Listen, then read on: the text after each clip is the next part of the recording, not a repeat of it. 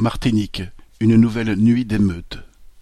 Dans la nuit du samedi 31 juillet au dimanche 1er août, des affrontements ont eu lieu entre plusieurs dizaines de jeunes et la police à l'entrée du quartier de Sainte-Thérèse à Fort-de-France. Ces jeunes exprimaient leur refus d'appliquer la décision préfectorale de couvre-feu à partir de 19 heures. Contre la recrudescence de l'épidémie de Covid dans l'île, le préfet a en effet pris de nouvelles mesures de confinement.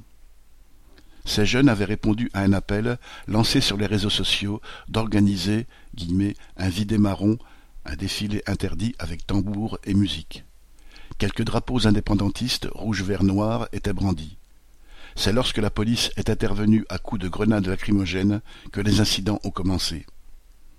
Les forces de police ont cherché à empêcher les manifestants de regagner la voie principale du quartier. Les jeunes ont résisté. Quelques poubelles et cinq voitures ont été brûlées.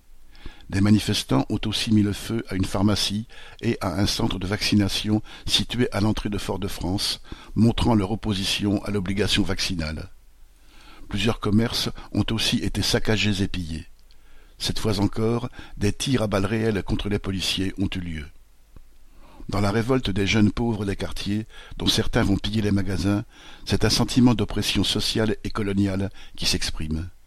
Les véritables incendiaires sociaux sont les Macron et le monde des riches patrons et des riches béquets.